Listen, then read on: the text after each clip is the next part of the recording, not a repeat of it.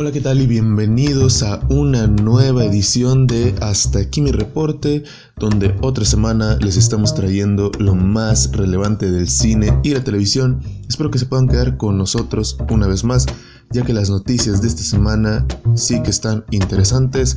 Así que prepárense, pónganse cómodos, que vamos a comenzar con las noticias.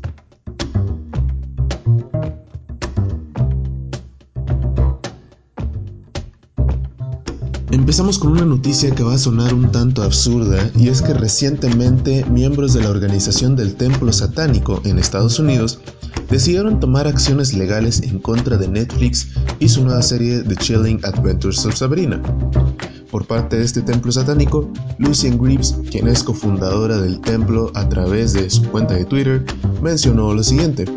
Sí, estamos tomando acciones legales sobre The Chilling Adventures of Sabrina por apropiarse de nuestro diseño de monumento con copyright para promover su estúpida ficción satánica.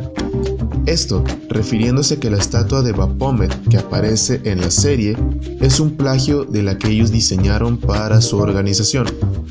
Para comprobar dicha acusación, Greaves publicó una imagen comparando ambas estatuas y efectivamente son muy similares la verdad yo me atrevería a decir que son exactamente el mismo diseño. En otra declaración, Greaves mencionó que una de las misiones centrales del templo satánico ha sido luchar contra la casa de brujas y el pánico irracional, y agregó que, en su opinión, hay signos de un resurgimiento del pánico a lo satánico en la actualidad, y como satanistas tienen que hacer todo lo posible para luchar contra las representaciones negligentes y dañinas. Con todo esto, mencionaron que si no se retira esa estatua, se tomarán acciones legales. Sin embargo, Lisa Soper, diseñadora de producción de la serie, mencionó que su producto no era una copia y es simplemente una coincidencia. ¿Ustedes qué opinan acerca de esta situación? Yo en lo personal siento que están en su derecho de hacer estas acusaciones ya que efectivamente la estatua es exactamente igual en las dos imágenes por lo que independientemente de que sea una coincidencia o de que sí se hayan plagiado el diseño, pues están en su derecho de defender lo que es suyo, al igual que cualquier otra religión está en su derecho de defender eh, pues sus creencias o incluso sus diseños, pues ellos también tienen derecho, no por ser satánicos son malos, así que pues están, pues vaya, tienen su derecho de hacerlo Habrá que ver qué es lo que sucede si Netflix decide quitar esa imagen o la va a dejar así en próximas temporadas. Ya saben que si surge más información acerca de esto, pues los vamos a mencionar aquí.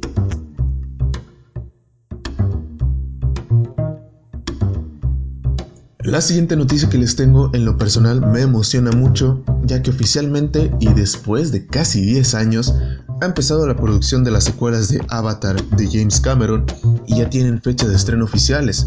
A través de una publicación de Facebook se confirmó que las fechas de estreno son las siguientes. Avatar 2, 18 de diciembre del 2020 y se titula The Way of Water. Avatar 3, 17 de diciembre del 2021 y se llamará The Seed Bearer. Avatar 4, 20 de diciembre del 2024 y se llamará The Tolkien Rider y por último, Avatar 5, 19 de diciembre del 2025 y se titulará The Quest for Iwa. Después de mucho tiempo descubriremos lo que sucedió con los personajes de la primera entrega y Cameron explicó que estas nuevas películas son una especie de saga generacional familiar y que serán muy diferentes a la primera entrega. Se mencionó también que la historia ya está completamente dirigida hacia un final muy específico por lo que parece ser que ya tienen bien definido qué es lo que sucederá en las cuatro entregas y cuál será la conclusión de esta historia.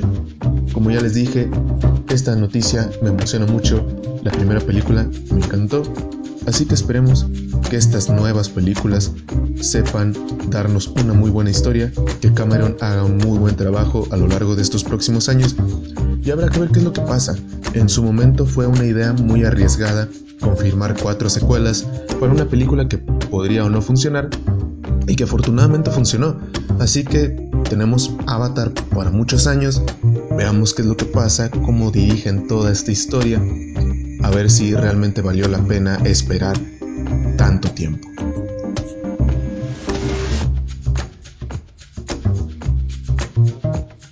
Adi Shankar ha sido el responsable de entregarnos la serie animada de Castlevania y últimamente han surgido rumores de que está trabajando en otro proyecto y esta vez se trata de The Legend of Zelda.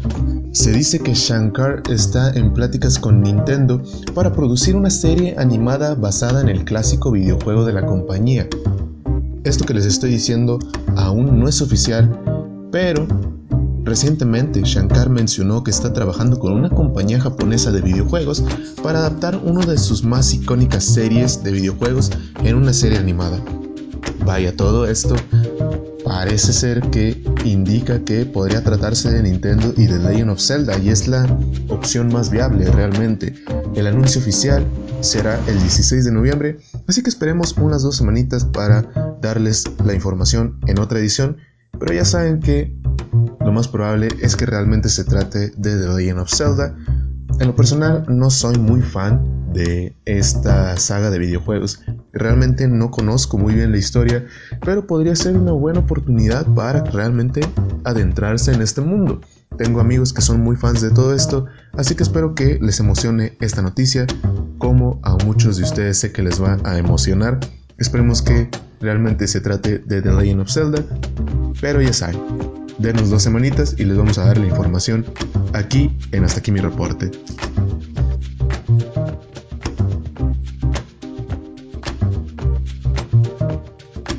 Attack on Titan es posiblemente uno de los animes más populares de los últimos años y Warner Bros. lo sabe, por lo que estarán produciendo una adaptación live action. Y yo sé que todo esto podría asustar a muchos de ustedes debido al mal historial de la compañía, tengo que decir que el proyecto está en manos del director de la reciente adaptación de It, Andy Muschietti. Andy Muschietti dirigió la película de It y recaudó alrededor de 700 millones de dólares a nivel mundial y actualmente está trabajando en el capítulo 2 de esta historia. Y realmente esta película de It tuvo mucho éxito tanto en taquilla como en reseñas, por lo que yo les digo que no deberíamos preocuparnos ya que el proyecto está en muy buenas manos, Ben Muschietti es un muy buen director, pero realmente no sabemos qué es lo que podría pasar ya que en la ecuación está Warner Bros. Habrá que esperar a que se den más información acerca de este proyecto. Attack on Titan es uno de mis animes favoritos y realmente espero que hagan un muy buen trabajo, ya que ha tenido adaptaciones live action japonesas y pues no han sido muy buenas, así que tal vez un enfoque más americano, más hollywoodense sea la mejor opción. No lo sabemos, habrá que esperar. Ya saben que cuando sepamos más acerca de este proyecto les vamos a dar más información aquí en otra edición.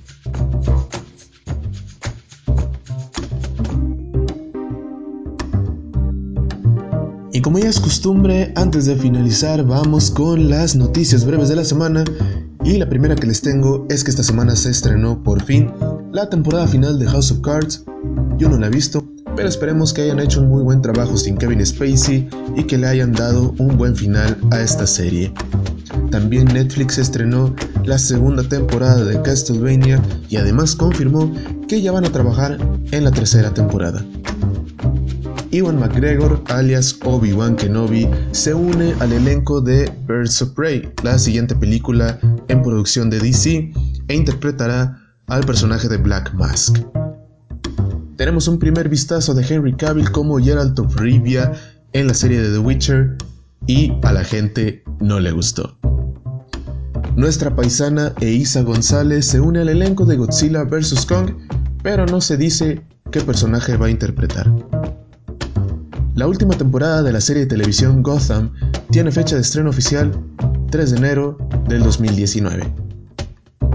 Netflix anuncia que el 6 de noviembre es el día oficial de Stranger Things, así que muchas gracias Netflix porque ese día es mi cumpleaños y si de por sí nadie se acordaba, con esto menos. Así que gracias Netflix. El segundo capítulo de It tiene fecha de estreno oficial 6 de septiembre del 2019. Por último, se confirma que este año la serie de televisión Doctor Who no tendrá su característico especial de Navidad.